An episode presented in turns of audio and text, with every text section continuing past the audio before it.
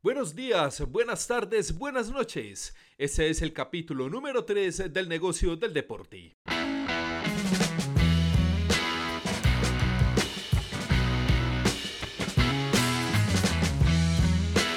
El atletismo, fútbol, ciclismo, alterofilia, badminton, baloncesto, tiro con arco, balonmano, esgrima, esquí, gimnasia, boxeo, hockey, judo, taekwondo, lucha, natación, bowling, patinaje, canotaje, remo, rugby, surf, tenis, tiro, triatlón, vela, voleibol, waterpolo y todos.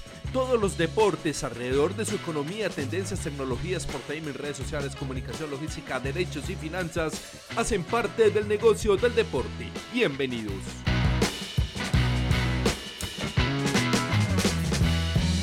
Y en este tercer capítulo del negocio del deporte vamos a hablar de las mascotas, de los eventos o equipos deportivos. Precisamente fue presentada Monchu, la mascota de los Juegos Olímpicos de Invierno de la Juventud Gwangon 2024. El nombre de Monchu se deriva de la palabra Munchida, que en coreano significa la unión de varios pensamientos y poderes. ¿Y por qué es tan importante hablar de las mascotas en el deporte, ya sea en equipos o en eventos? Las mascotas son un símbolo fundamental para crear estrategias que generen nuevos ingresos, posicionen la marca y fortalezcan el sentimiento con la afición de los eventos o equipos deportivos y cumplen unas funciones fundamentales.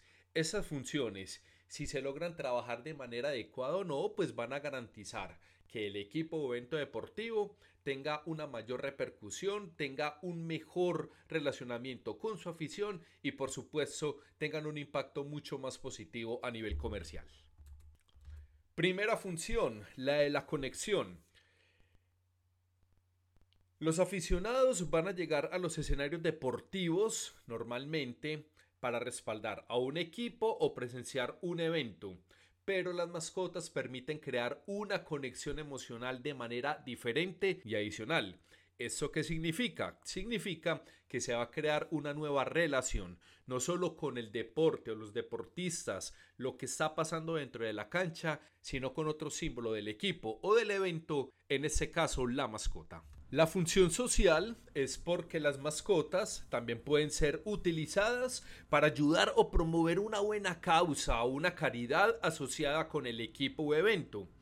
Hay que recordar, y es normal que muchas veces los jugadores o deportistas, pues por compromisos comerciales, horarios de entrenamiento o competencias, tienen horarios muy limitados pero las mascotas como otro integrante del equipo sería una representación perfecta para causas de responsabilidad social. Y es muy curioso que por experiencia, por lo que hemos visto en medios de comunicación, por lo que conocemos de eventos y equipos, las mascotas pocas veces son utilizadas para este tipo de actividades sociales, pero pueden generar un impacto muy muy fuerte y determinante. La siguiente función es probablemente la más conocida desde la afición hacia las mascotas, ya que estas normalmente son utilizadas como un elemento de entretenimiento, de aquí la función entretenimiento durante los juegos o eventos para mantener a los espectadores interesados e involucrados. Hay que decir que el papel del entretenimiento de la mascota no se debería limitar solamente a los espacios de juego ni a los tiempos de competencia. Ese rol del entretenimiento debería ser permanente y hay que aprovechar el uso de las redes sociales, los espacios en las tiendas de los equipos, las ruedas de prensa y todo lo que tenga que ver ante, durante y después que tenga relación con el club, con el equipo, con la organización del evento. Y la mascota tiene una gran ventaja, ya que por ser un símbolo salido del acartonamiento, como de la parte protocolaria, pues permite crear activaciones, actividades y juegos con la afición, llevando a la institución que representa un poco más allá.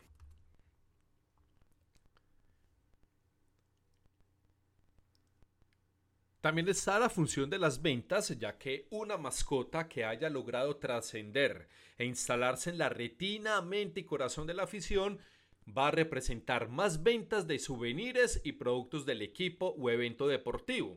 Normalmente lo que más se venden son camisetas de los jugadores, pero finalmente estos van, estos vuelven, mientras que una mascota que logre crear trascendencia con los años será parte permanente de un equipo y del gusto de la afición, que en el futuro no tendrá problemas en comprar souvenirs con la mascota que se ha convertido en símbolo de su equipo favorito.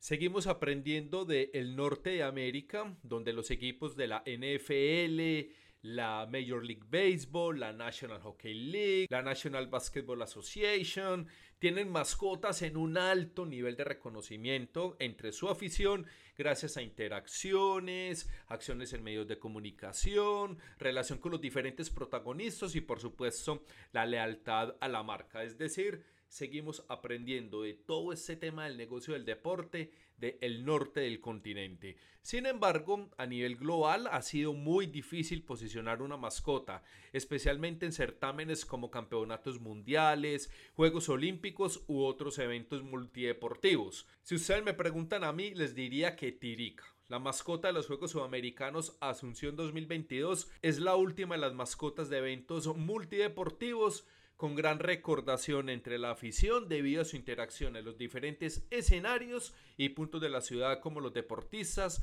aficionados, staff, entrenadores, periodistas y miles de personas. En resumen, tener una mascota no les va a garantizar un crecimiento en el equipo o evento deportivo, pero el buen uso de una mascota sí les puede ayudar a crear una conexión emocional con los aficionados, aumentar la popularidad del equipo o evento y generar ingresos adicionales.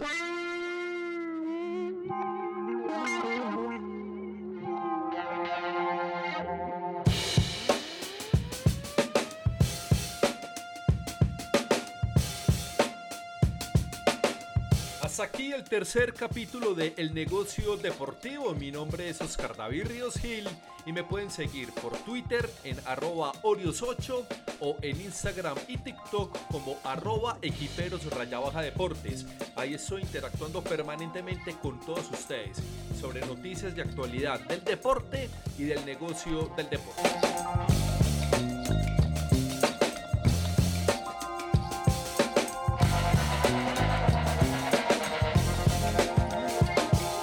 Los lunes un nuevo capítulo del negocio del deporte o antes si algo extraordinario ocurre, mini capítulos del negocio del deporte.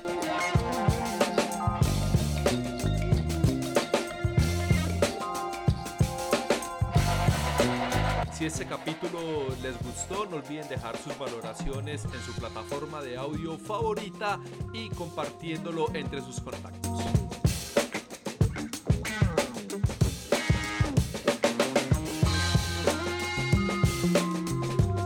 Escuchamos la próxima semana en un nuevo capítulo de El negocio del deporte. Buenos días, buenas tardes y buenas noches.